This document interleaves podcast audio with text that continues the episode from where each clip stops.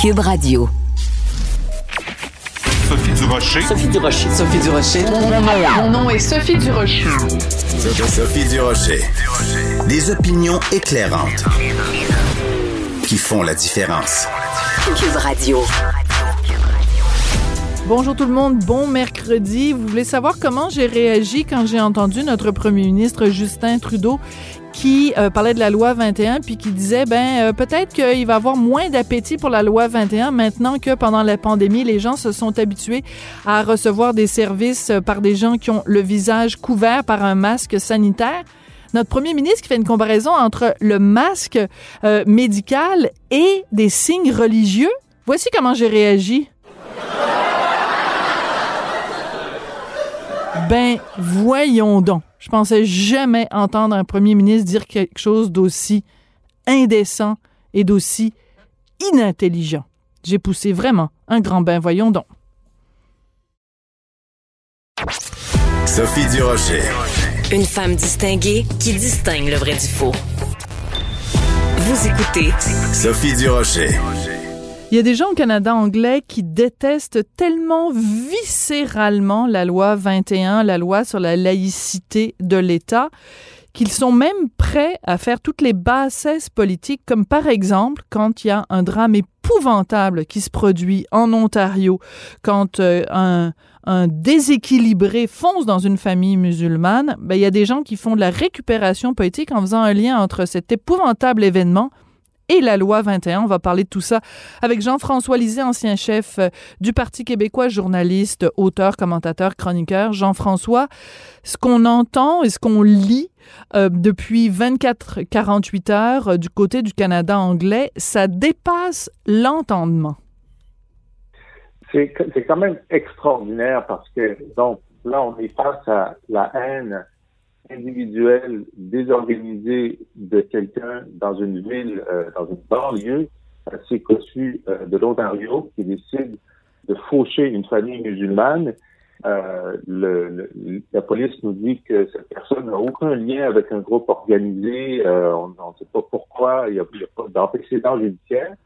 Et la question qui est posée au premier ministre trois fois en point de presse hier, c'est qu'allez-vous faire contre une loi qui n'est pas euh, en vigueur en Ontario, mais qui est en vigueur au euh, qui est en vigueur au Québec. Et euh, là, le premier ministre essaie de patiner en disant que bon, on sait qu'il est contre la loi, mais est-ce que grâce au fait que ça fait un an qu'on a des masques, peut-être que les Québécois vont, vont au lieu de dire, écoutez, c'est pas la question là qui vient de se passer, c'est en Ontario. La loi 21, on peut être pour, on peut être contre. C'est en Ontario que le drame vient d'avoir lieu. Alors, s'il vous plaît, ne mélangeons pas les choses. Ça, c'était la réponse euh, raisonnable à donner. Mm-hmm. Mais hier, ça a continué. Son ministre de, des Transports, qui est un ancien euh, de, la Fédération canado-arabe, M. Al Gabra, euh, a continué à critiquer la loi 21 dans un contexte où, au Canada anglais, des gens critiquent Trudeau de ne pas être assez ferme face à la loi 21 au lendemain d'un attentat qui ne s'est pas produit au Québec. Alors, hier, euh, on a eu un petit échange euh, sur, sur Twitter sur ces questions-là, et moi, j'ai simplement indiqué que si on veut regarder le nombre de crimes haineux au Canada, d'abord, les trois villes au Canada où les crimes haineux sont les plus importants sont en Ontario, et qu'il y a plus, et la ville canadienne où il y a le moins de crimes haineux, c'est-à-dire zéro, c'est Saguenay. C'est Saguenay. Hmm. Alors, euh, et que très intéressant. si on prend les trois grandes euh, métropoles canadiennes, euh, Vancouver, Montréal et Toronto, ben, c'est assez simple parce que je vais trouver ça tout de suite. alors, à Vancouver, par 100 000 habitants, il y en a 8,2. À Toronto, 7,2 et à Montréal, 5,4. Donc, c'est la ville, c'est la métropole canadienne où il y a le moins, euh, au, prorata, où il y a le moins de, euh, de crimes haineux. Écoute, il y a, il y a un autre aspect aussi euh, qui est intéressant, c'est euh, Guillaume Saint-Pierre, qui est euh, chroniqueur à Ottawa, qui est chroniqueur politique dans le Journal de Montréal, Journal de Québec, qui soulève ça ce matin. C'est un, un ancien candidat conservateur qui se présentait aux élections dans la ville de London London euh, euh, en Ontario et qui dit, qui a écrit sur sa page Facebook que euh, ben London, c'est une ville où il y a du racisme, c'est une ville où il y a de la xénophobie. Euh, puis il comprenait pas pourquoi les gens étaient si surpris quand cet événement-là est arrivé en disant mon Dieu, on pensait jamais que ça arriverait dans une ville comme London. Et il raconte qu'aux dernières élections, quand lui, homme blanc, se présentait en faisant du porte-à-porte, les gens disaient oh, on est content de vous voir vous parce que le candidat précédent c'était un candidat avec un nom euh, arabe euh, et que les gens lui parlaient de la charia et tout ça. Donc il dit il y a du racisme, il y a de l'islamophobie à London, en Ontario. Euh, pourquoi vous ne vous refusez de le voir en pleine face? Donc euh, euh, avant de, faire référence au Québec, on pourrait peut-être regarder ce qui se passe, la poutre dans l'œil ontarien. Exact. C'est un, un, déplacement du débat qui est très... c'est ahurissant. C'est simplement ahurissant que le débat se déplace vers ça. Alors que, normalement, une société saine se dirait, bon, ben, il y a un problème de sentiments anti-musulmans un peu partout au Canada, euh, y compris en Ontario, et principalement en Ontario, si on regarde les chiffres les plus récents. Alors, que faire en Ontario pour euh, réduire ce sentiment anti-musulman? Puis ce qui est un débat euh, qui, qui, est un peu sans fin, parce que euh, là, cet acte raciste-là, est très, très difficile à, à, à, prévenir et à prévoir parce que, comme j'ai dit tout à l'heure, c'est un individu qui a décidé de faire ça sans avoir d'antécédent. Euh, puis on parle de politique publique, euh, en fait, c'est plus compliqué euh, de lutter contre la, la, haine spontanée que contre la haine organisée. Au Bien moins, sûr. la haine organisée, euh, ben, les services de renseignement, les services policiers peuvent suivre euh, les cellules, qui recrutent qui, quels sont les contacts, qui appelle qui. Bon, et on peut euh, euh, circonscrire le mal. Dans ce cas-ci, euh, la France qui a ce problème-là, donc de djihadistes spontanés, qui n'avaient pas d'antécédents, il y a à peu près deux, euh, deux de ces attentats par année, gens qui sont pas liés de façon organisationnelle à Al-Qaïda ou l'État islamique ou quoi que ce soit.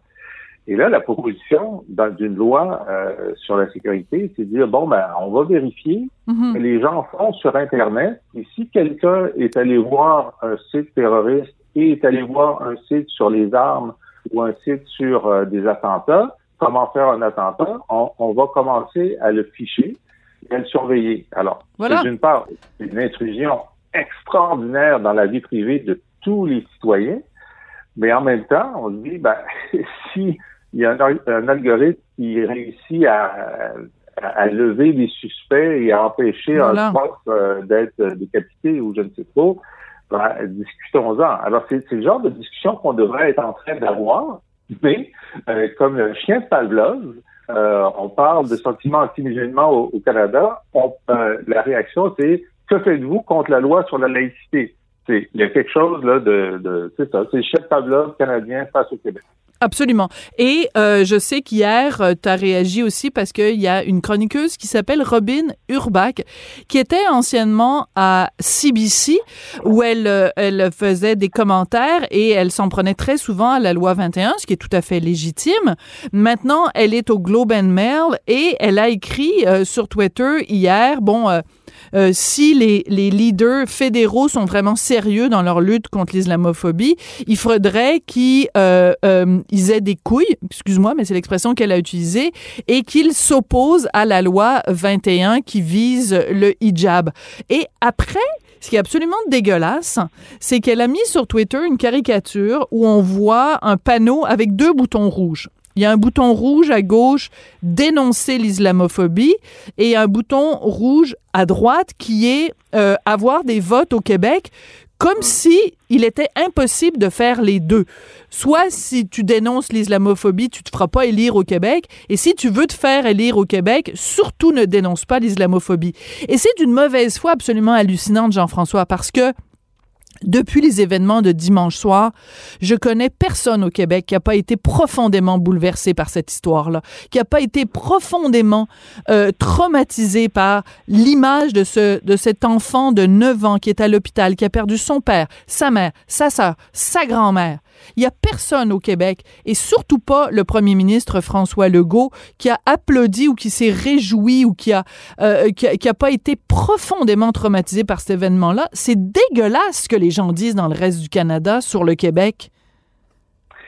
Tout à fait. Et puis, euh, en fait, euh, les, sondages montrent que à peu près la moitié des Canadiens sont favorables à la loi 21, voudraient avoir une loi 21 chez eux. Tu as hein? tout à fait raison de le rappeler, Jean-François. Et ces gens-là n'ont pas d'expression politique.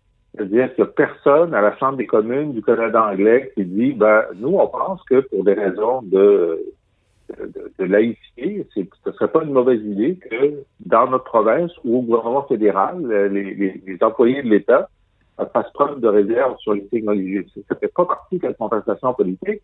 C'est toujours un peu malsain, même si c'est pas majoritaire, et probablement que ça, ça, ça, passerait pas, mais qu'une partie de la population ne se sent pas représentée mm-hmm. sur un enjeu comme celui-là dans le débat public, euh, ça, ça, pousse au décrochage. Et, et ça, c'est malsain, c'est pas reconnu par personne au Canada anglais. Euh, puis bon, alors, ce qui fait que j'ai hâte de voir comment le débat va se, se prolonger dans les jours qui viennent, parce que euh, c'est le NPD qui est le plus virulent contre la loi 21. C'est celui qui, dit qu'il... En fait, ils, sont quand même restés sur l'idée que ce n'était pas au gouvernement fédéral à intervenir nécessairement contre la loi euh, dans, dans le, recours, le recours. Là, on a l'impression qu'une fois que la Cour d'appel va s'être prononcée sur, euh, sur la loi, en ce moment, c'est à la, la Cour supérieure s'est prononcée, ça va aller à la Cour d'appel le gouvernement fédéral va probablement intervenir au moment où ça va arriver à la Cour suprême. Ça va être un moment où ça va être fait. Euh, et là, tout ce débat-là qu'on a en ce moment va vraiment euh, repartir mm-hmm. au moment où on aura un jugement de la Cour suprême. Et comment la Cour va réagir, c'est très, très difficile à dire. Euh, et le débat va être là. C'est le débat non seulement sur le fond, sur la capacité du Québec de décider de ce, type d'enjeu-là. Si la Cour dit qu'on n'a pas le droit de faire ça, ben, ça nous dit qu'il y, a juste deux réactions. Soit on s'écrase, on reste dans le Canada, soit on quitte le Canada, puis on, ben voilà. adopte les lois que l'on veut sur le vivre ensemble. Et puis là, j'espère que si malheureusement il y a des crimes haineux dans le reste du Canada, on ne pourra pas dire que c'est à cause d'un autre pays.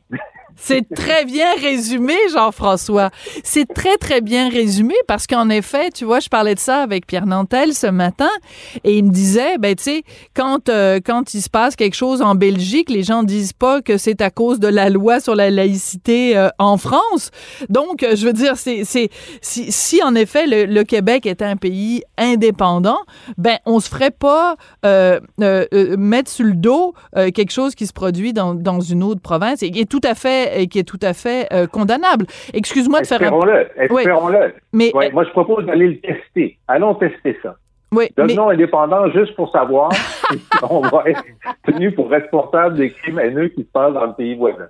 Oui, mais euh, en même temps, personne ne, souhaite bien sûr que d'autres criminels de, de, ce type soient commis. Entendez-nous bien. Écoute, je veux absolument qu'on prenne le temps, Jean-François, de parler d'un autre sujet. C'est le projet de loi 96, euh, donc sur la réforme de la charte de la langue française, le fameux projet de loi de Simon Jolin Barrette. Ben, il y a un nouveau euh, sondage, un sondage de effectué par le, PQ, mais bon, ça change rien au, résultat du sondage et ce qui est intéressant, c'est que les Québécois trouvent que ça va pas assez loin. Ils sont plus ambitieux que, le ministre lui-même. Oui. Alors, comme tu dis, c'est PQ qui a demandé à Léger de faire le sondage. Et d'abord, sur la, crainte du déclin du français, on a 78 des francophones qui disent oui, il y a un déclin à la langue. Et si on leur demande si le projet va renverser le déclin, s'il est efficace, on a euh, seulement un quart des francophones qui pensent que le projet est efficace. Seulement un sur quatre, c'est fort. Mm. Et puis même chez les jeunes de 18 à 34 ans, il y en a juste un sur cinq qui mm-hmm. pense que le projet est assez efficace. Alors là, euh, ça pose un énorme problème parce que euh, le, projet a été accepté positivement par QS, par les libéraux, mais dénoncé par le PQ et on pouvait penser qu'il y avait un genre de, euh, de consensus autour euh, du projet. La réponse est non. Parce que si le projet n'est pas efficace, euh, il a un ben, énorme problème et donc les, amendements que le, que le, Parti québécois propose, comme par exemple la loi 101 au Cégep, il ben toujours été une mesure qui divisait assez également les pour et les contre. Euh, là, on se rend compte que les pour sont majoritaires, 70% chez les francophones. C'est énorme. énorme. Ça fait longtemps que je suis ça. On n'a jamais vu ce, ce taux d'approbation-là.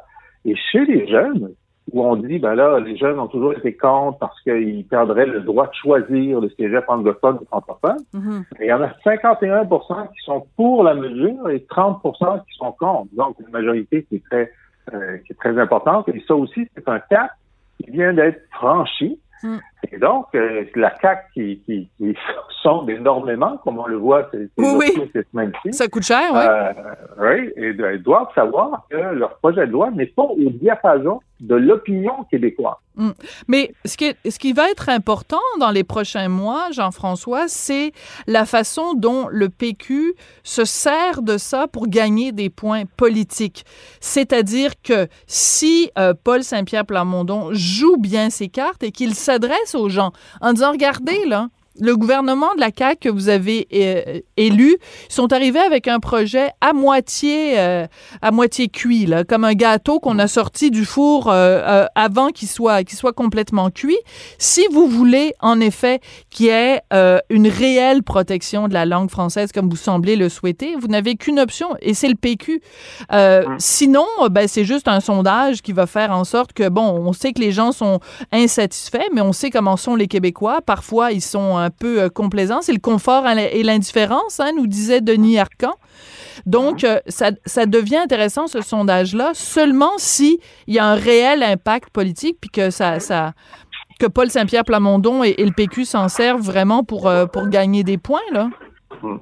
Oui, ben on va voir donc à, l'automne qui vient, ça va être la, la, commission parlementaire sur le projet de loi, donc ça va durer quelques semaines, et ça va être un des thèmes dominants de l'automne. Alors, ça va être le moment où soit la CAQ accepte de se, de se positionner du côté de l'opinion, donc accepter les amendements du PQ, soit elle ne le fait pas. Et là, la conversation nationale se fait entre la CAQ et le PQ. Et donc, ça donne beaucoup d'espace au Parti mm, québécois mm, mm. s'il joue ses cartes correctement. Et si la, la CAQ refuse de bouger sur ces points-là, ça devient un enjeu électoral. Si vous voulez vraiment lutter contre le déclin du français, euh, faut voter PQ. Je dis pas qu'ils vont gagner l'élection avec ça, mais je dis qu'ils ont quand même un, potentiel de croissance sur un mhm. enjeu central qui peut être un des enjeux de l'élection. Euh, et ça, c'est politiquement très, potentiellement assez riche. Oui. Ouais. Alors, euh, il faut faire l'indépendance pour euh, préserver le français. Il faut faire l'indépendance pour euh, qu'on se fasse pas amalgamer quand il y a des crimineux qui sont commis dans le reste du pays. Tu viens nous sortir deux bons arguments aujourd'hui, Jean-François. Bravo, félicitations, élève, élève Lisée. Merci beaucoup.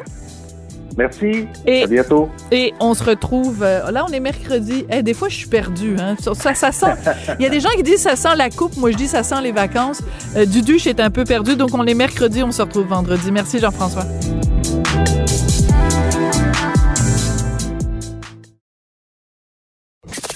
Avertissement. Cette émission peut provoquer des débats et des prises de position pas comme les autres. Vous écoutez Sophie Durocher.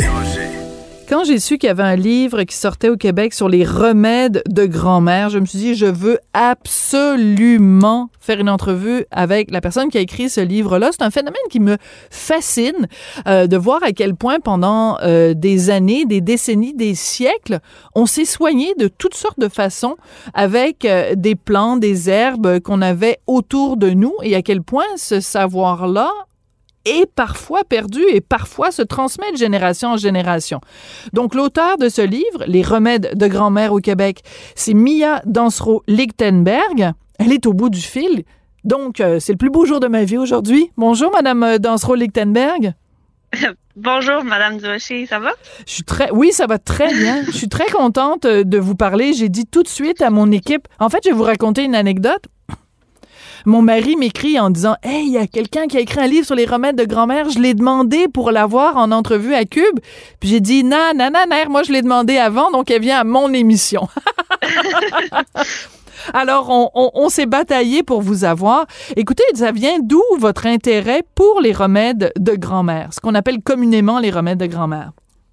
Euh, ben, je dirais que ça vient d'assez loin parce que déjà petite, euh, maman nous faisait par exemple des petites tisanes de camomille pour euh, nous calmer le soir ou nous mettait un, un petit baume sur nos petites nos petits bobos d'enfants. Donc j'ai comme toujours eu un petit peu de été un peu alimentée par ça puis rendu secondaire cégep avec des amis on s'est vraiment mis à s'intéresser aux plantes, puis à, dans le fond, au pouvoir médicinal de certaines plantes.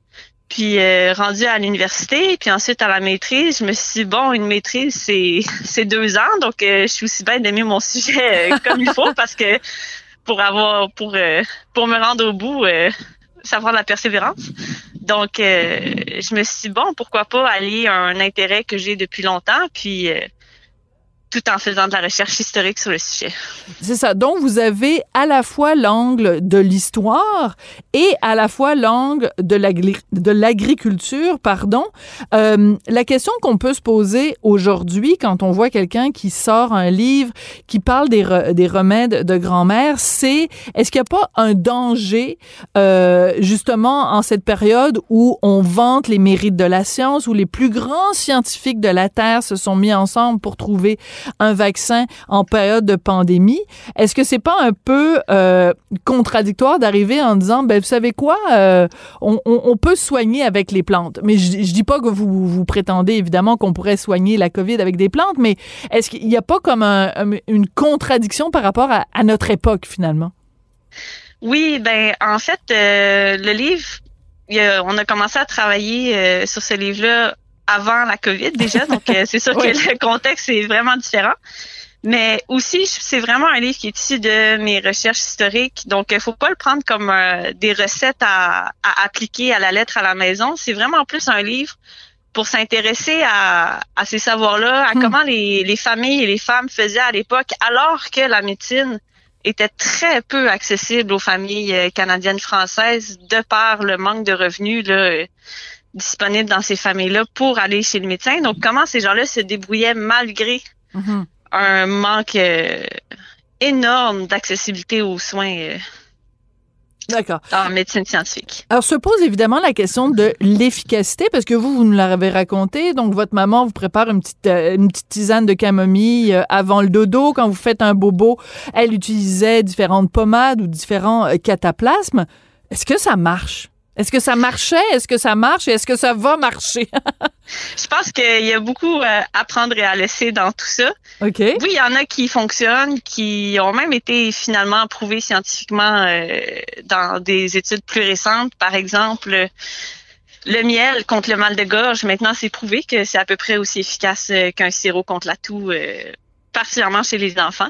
Donc, pourquoi pas? la camomille a un effet apaisant euh, et véritable.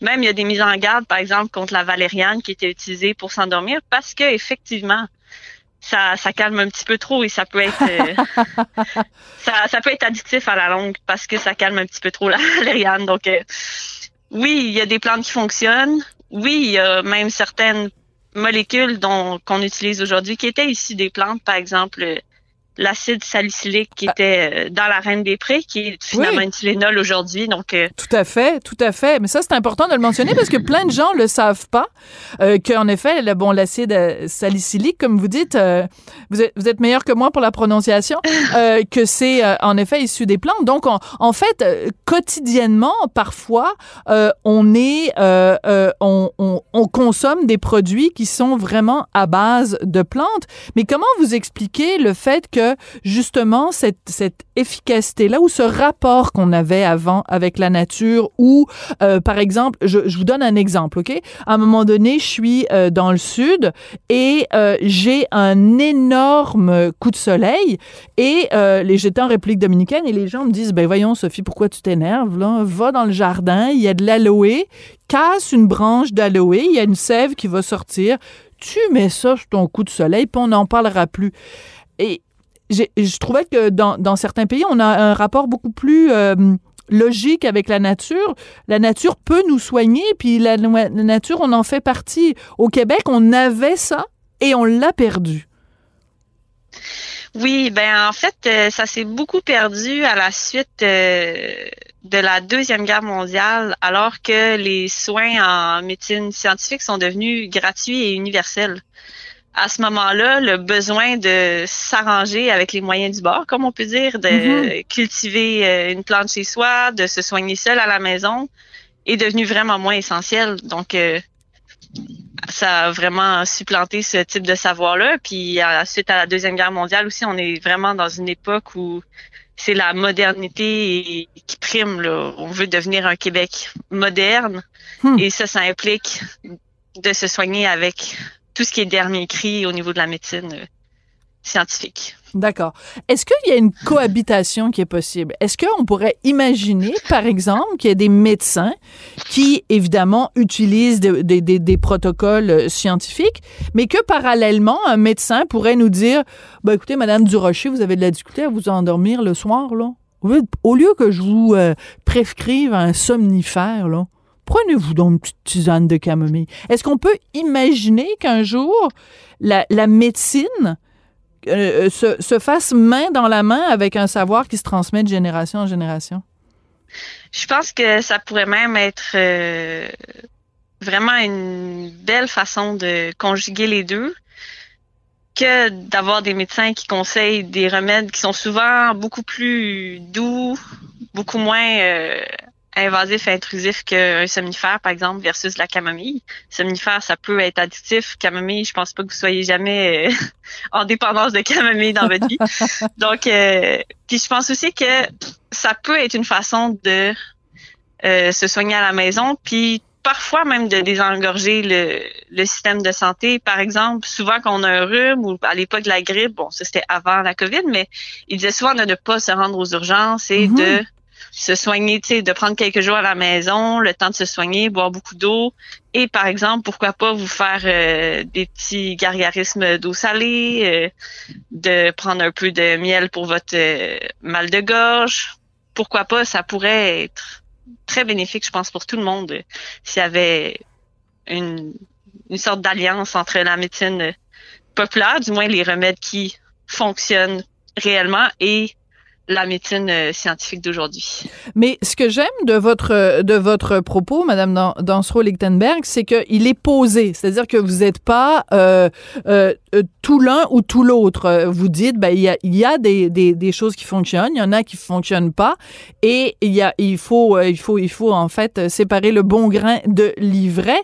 Vous, votre remède de grand-mère préféré, de prédilection, là, c'est quoi?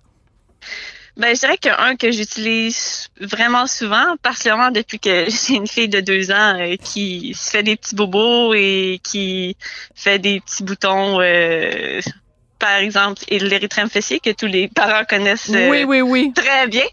C'est l'huile de l'huile macérée avec des fleurs de calendule. Donc, ça aide vraiment beaucoup tous les petits bobos de peau qui sont bénins. Ça aide à les guérir là, en un temps record. Là, donc, euh, ça fait vraiment une grosse différence dans notre vie de jeunes parents. D'accord. Alors vous, je sais que euh, vous travaillez donc euh, sur euh, une ferme où on fait des paniers biologiques. Donc j'imagine que si vous avez besoin de vous faire de l'huile euh, infusée à la calendule, ça vous est facile. Vous avez juste à sortir dans le champ, aller vous chercher de, de la calendule et l'infuser.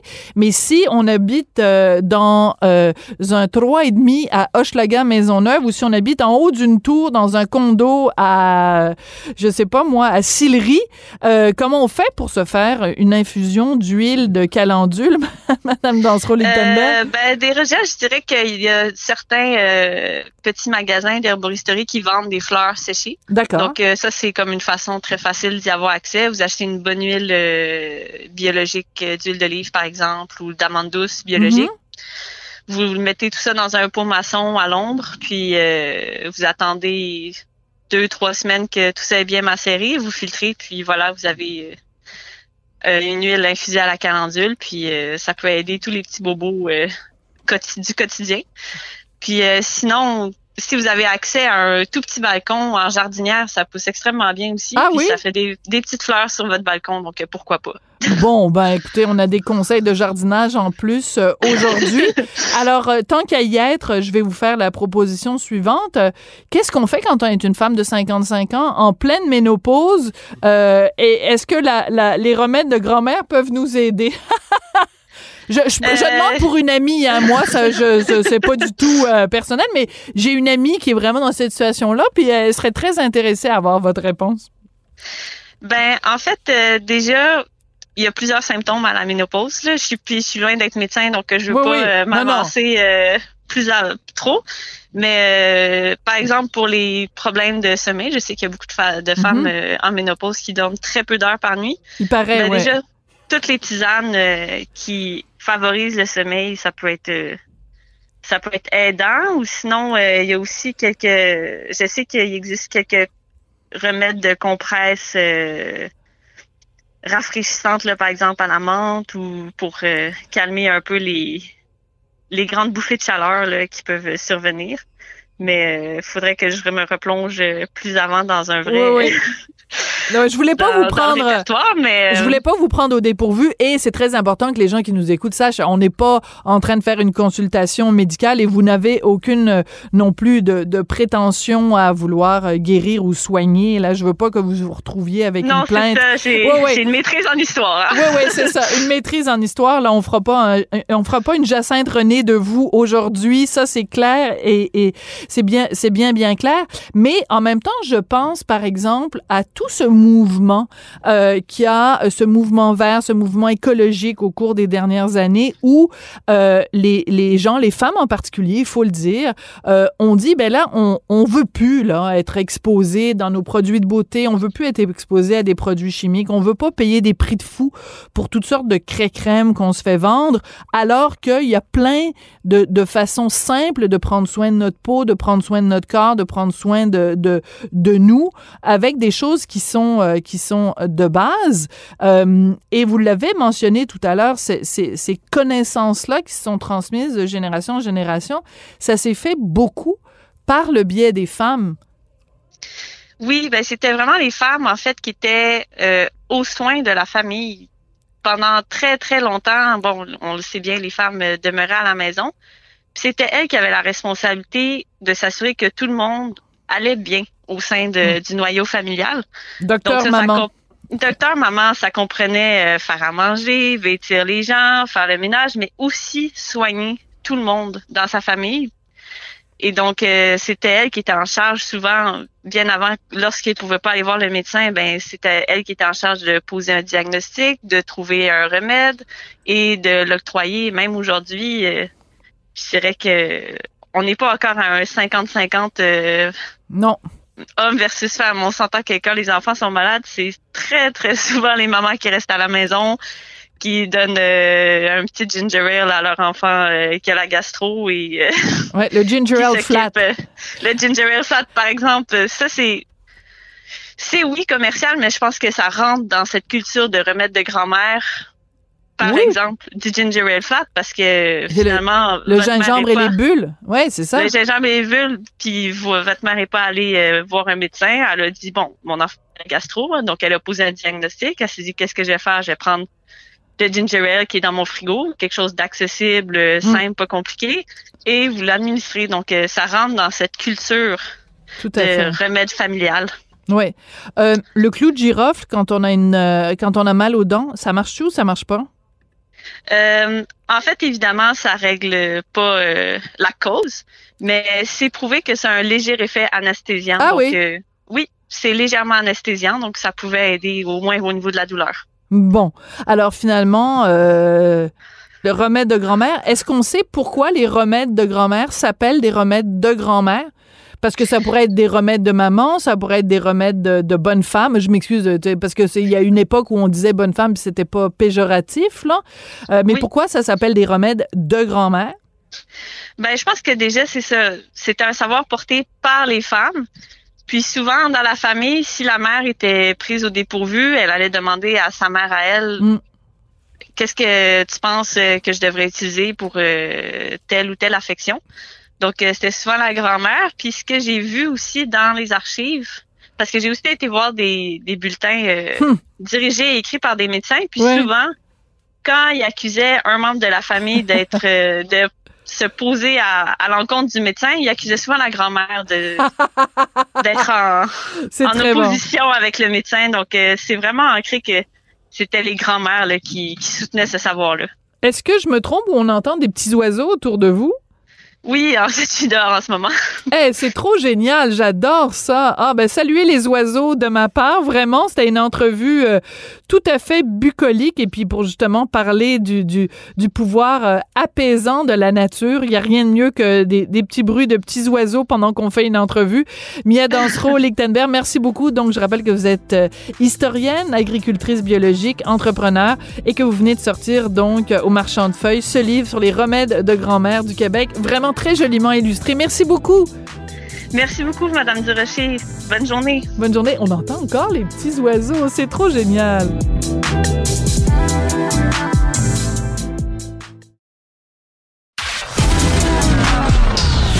De la culture aux affaires publiques. Vous écoutez Sophie Durocher. Cube Radio. Il y a quelques jours de ça, j'avais fait une entrevue avec Alain Lamarre, qui est professeur et chercheur en immunologie et en virologie à l'Institut national de la recherche scientifique, l'INRS, et on avait parlé de l'AstraZeneca, et je lui disais que j'étais confuse parce que je savais pas si ma deuxième dose de vaccin, je devrais le prendre AstraZeneca ou attendre. Ben depuis, j'ai eu ma deuxième dose de vaccin. C'est un AstraZeneca. Je suis donc maintenant doublement vaccinée. Donc j'avais envie de reparler à Alain Lamarre. Il est au bout de la ligne. Donc, Monsieur Lamarre, bonjour. Bonjour, comment ça va? Ben jusqu'ici ça va bien là, je pour l'instant je capte pas encore la 5G, je suis pas en conversation directe avec Bill Gates. Donc Excellent. je considère que jusqu'ici, euh, ça va bien. Monsieur Lamar, la dernière fois qu'on s'était parlé, c'était au lendemain d'une certaine confusion euh, quant au délai entre la première et la deuxième dose de vaccin pour l'AstraZeneca. Il y a des gens qui avaient eu leur deuxième dose après 28 jours, alors que euh, finalement la santé publique disait ben, c'est mieux d'attendre 8 semaines et même dans certains cas jusqu'à 12 semaines. Quelle est votre opinion aujourd'hui sur la deuxième dose de l'AstraZeneca? Ben écoutez, je pense que comme vous avez mentionné en début de de- d'entrevue, c'est- c'est une décision qui est personnelle. Euh, et donc, euh, c'est possible de recevoir la deuxième dose maintenant. On, on a réglé un peu la confusion du quatre semaines. Là, ça, Ouais. clairement, c'est plus possible. Il faut avoir au moins huit semaines euh, euh, de fait après notre première dose avant de recevoir la deuxième. Euh, si c'est notre euh, souhait de recevoir l'AstraZeneca en deuxième dose, euh, alors c'est possible de le faire en, en, en- sans rendez-vous. J'imagine que c'est c'est l'option que vous avez Oui, absolument. utilisée. Euh, bon, on entend qu'il y aura possiblement aussi euh, l'option des rendez-vous, mais pour le moment, je ne pense pas que ce soit euh, que ce soit possible, euh, dû à la rareté un peu du, du, du vaccin. Et, euh, et, et on pourra éventuellement aussi euh, recevoir une deuxième dose du, du vaccin de Pfizer. Euh, Quoique pour ça, il faut attendre notre rendez-vous qui, qui a été initialement, euh, disons, euh, pris lors de notre administration de la première dose. Mais Donc, toutes ces options-là sont, ce sont des bonnes, ce sont toutes des bonnes options, et, et euh, ça dépend de si les gens veulent attendre ou pas là, d'avoir leur deuxième dose, s'ils vont changer de, de, de fabricant. Mais si on a, si notre première dose est une, un AstraZeneca, est-ce qu'il y a possibilité que, par exemple, si notre deuxième dose est un Pfizer ou un Moderna, que notre protection soit plus importante que si notre deuxième dose est un AstraZeneca? Autrement dit, est-ce qu'il y a un avantage comparatif à euh, attendre un peu puis avoir un Pfizer, un Moderna, plutôt qu'un AstraZeneca?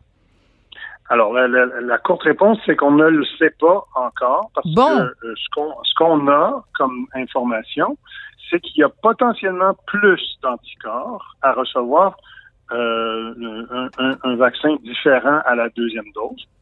Plus d'anticorps, en théorie, devrait donner une meilleure protection.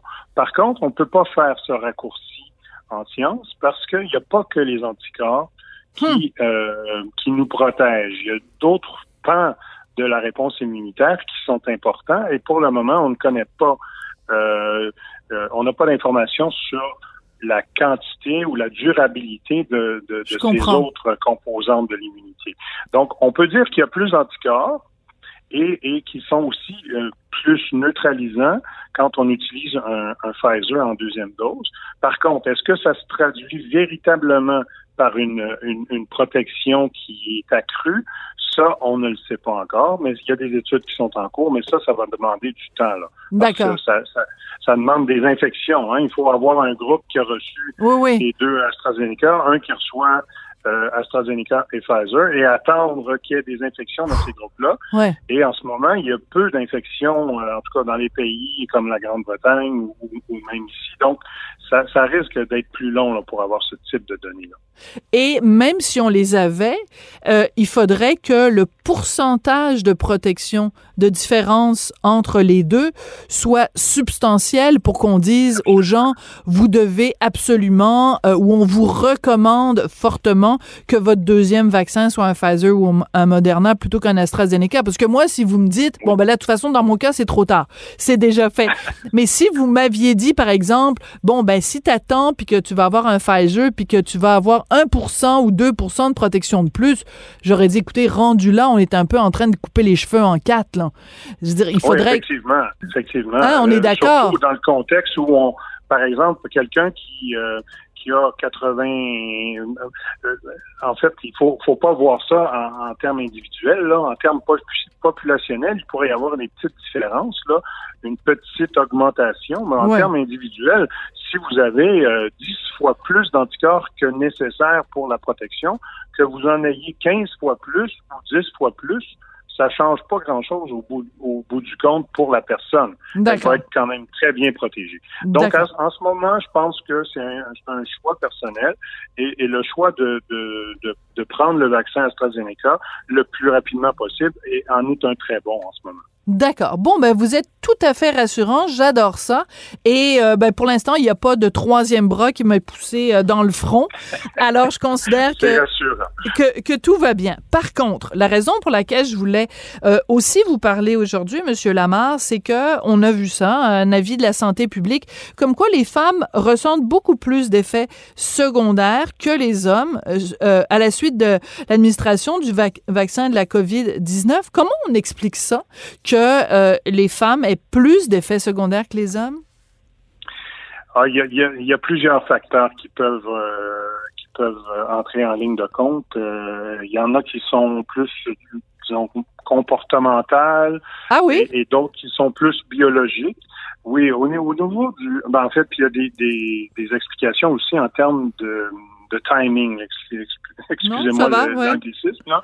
Donc euh, ces études-là euh, euh, remontent quand même un certain temps, ah. lors probablement de la première vague, où les, les, les, vaccins, ben, disons, les premières de vaccination, je devrais dire, là, qui étaient surtout administrées à des travailleurs de la santé. donc, en général, plus de femmes dans ce milieu.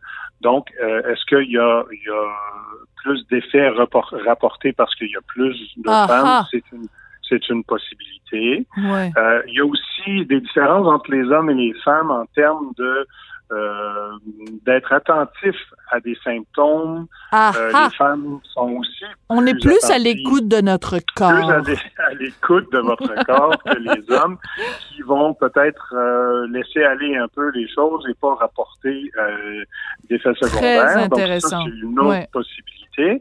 Et il y a aussi des possibilités biologiques. Il y a effectivement des différences entre le système immunitaire de l'homme et de la femme. Euh, le, en général, puis là, c'est, ça fait euh, l'objet de recherches, là, mais on, on, on, sait que le système immunitaire de la femme est un petit peu plus réactif que celui de l'homme. Ah oui, je savais pas. Explication biologique à tout Mhm. ça. Euh, euh, Il y a, il y a hum, des, des raisons potentiellement hormonales aussi à tout ça. Donc, euh, c'est une c'est une autre possibilité que le système immunitaire soit un petit peu plus réactif. Donc, potentiellement un petit peu plus d'effets secondaires euh, au niveau du site d'injection ou euh, plus de, de, de, de, fièvre ou de, de fatigue après, après la vaccination. Hmm. Donc, tout ça mis ensemble, là, ça, ça nous donne le portrait qu'on a mais euh, c'est encore des hypothèses. Il va, il va falloir faire des recherches là-dessus. Mais il faudrait pas non plus que cette discussion-là fasse en sorte que euh, des femmes qui avaient l'intention de se faire vacciner deviennent euh, soudainement résistantes ou sceptiques en disant ouais ben si je suis pour avoir plus d'effets secondaires que, que, que, mon chum ou mon mari, je vais laisser faire. Donc c'est quand on parle de plus d'effets secondaires, c'est pas nécessairement euh, des, des, effets secondaires euh, graves. Là. Absolument. Vous faites très bien de le rappeler. Je pense pas que ça devrait être mm-hmm. une considération euh, importante là, dans la prise de décision. On parle toujours ici d'effets secondaires euh, mineurs, donc euh, des, des, inconforts, des choses qui se traitent très facilement et de courte durée.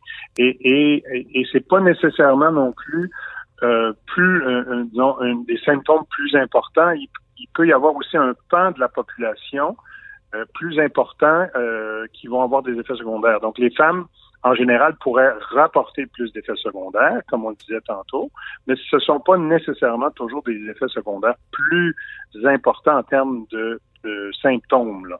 Donc, c'est aussi, il y a aussi ça. C'est en termes de nombre, et, et, et, parfois en termes de symptômes, mais c'est pas, euh, on parle pas d'effets là qui vous euh, qui vous mettent à terre là, pendant quelques, plusieurs jours. D'accord, mais c'est important de le mentionner parce que je veux pas qu'il y ait des gens qui nous écoutent qui partent en peur puis qui disent oh mon Dieu ça a l'air euh, terrible cette affaire là et non, Et non, je rassure tout le monde, les complotistes et tout ça. Euh, Monsieur Lamar et moi, nous n'avons pas reçu un chèque personnel du docteur Arruda pour vous dire ça. On le dit en, avec un consentement euh, éclairé. Là, on n'est pas à la solde de, de, de, de personnes. Euh, je veux revenir parce qu'on on en a parlé un petit peu de façon euh, ironique ou humoristique. quand je disais tout à l'heure, les femmes, on est plus à l'écoute de notre corps, mais c'est un fait quand même. C'est vrai que je regarde, je compare juste Monsieur Martineau et moi. Bon, euh, je veux dire, Monsieur Martineau, là, euh, je veux dire, quand bien même il y a de la fièvre, quand bien même il y a des glouglous euh, dans le ventre, euh, il va pas m'en parler. Moi, la moindre affaire, je vais être en train de lui dire, Richard, j'ai ci, j'ai ça, j'ai comme des... bon, je veux dire, c'est pas juste le fait qu'on est plus à l'écoute de notre corps, c'est qu'on en parle. Quand on a un bobo, on en parle. Vous, les gars, quand vous avez des bobos, vous n'en parlez pas. Ce qui est un, un bobo en soi, hein, c'est un problème. Donc, oui, effectivement. c'est possible, Monsieur Lamar, qu'il y ait aussi ça. C'est pas juste qu'on est plus à l'écoute, c'est qu'on en parle plus. Donc, s'il y a des sondages, parce qu'on reçoit tous un sondage hein, après avoir eu euh, le vaccin, si les femmes répondent oui, moi j'ai eu des effets secondaires, c'est peut-être pas qu'elles ont eu tant que ça plus d'effets secondaires que leurs voisins, c'est qu'elles, elles acceptent d'en parler alors que les gars le diront pas. Absolument, absolument. Euh, c'est un bon point que vous apportez parce que euh, les effets secondaires, hein, c'est aussi un peu euh, subjectif. Ben oui. Parce que c'est comme vous le dites, c'est des sondages. Euh, on, tout le monde va remplir le questionnaire. Déjà, est-ce que ça, ça je, je, pourrais pas dire, mais est-ce qu'il y a plus de femmes qui, qui, euh, répondent au questionnaire eh C'est une bonne question. Ça pourrait être, ça pourrait être regardé. Mais, mais effectivement, c'est très subjectif. Quelqu'un pourrait dire non, moi j'ai pas eu d'effet secondaire et, et, et avoir quand même fait de la fièvre sans vraiment s'en apercevoir. Euh, donc, euh, oui, c'est, ça reste subjectif tout ça, là, et puis il faut avoir, faut faire des études en, en bonne et due forme là, pour, pour tirer des conclusions euh, significatives. D'accord. Je vais juste terminer sur quelque chose, Monsieur Lamar. Quand on s'est parlé, vous et moi, la dernière fois, il y a beaucoup de gens qui m'ont écrit en disant, ben là, on a vraiment hâte de savoir, Monsieur Lamar, lui, personnellement, son deuxième vaccin, ça va être quoi? Pouvez-vous nous le dire aujourd'hui en, ben, en Je l'ai toujours pas, parce bon. que, bon, moi, j'ai... Vous attendez, vous, vous êtes donc bien raisonnable. J'attendais les résultats. J'attendais les résultats de l'étude anglaise, qui n'est toujours pas sorti, parce que c'est celle qui est, selon moi, la plus, euh, la plus importante qui est en cours en ce moment. Toujours pas de, de, de résultats.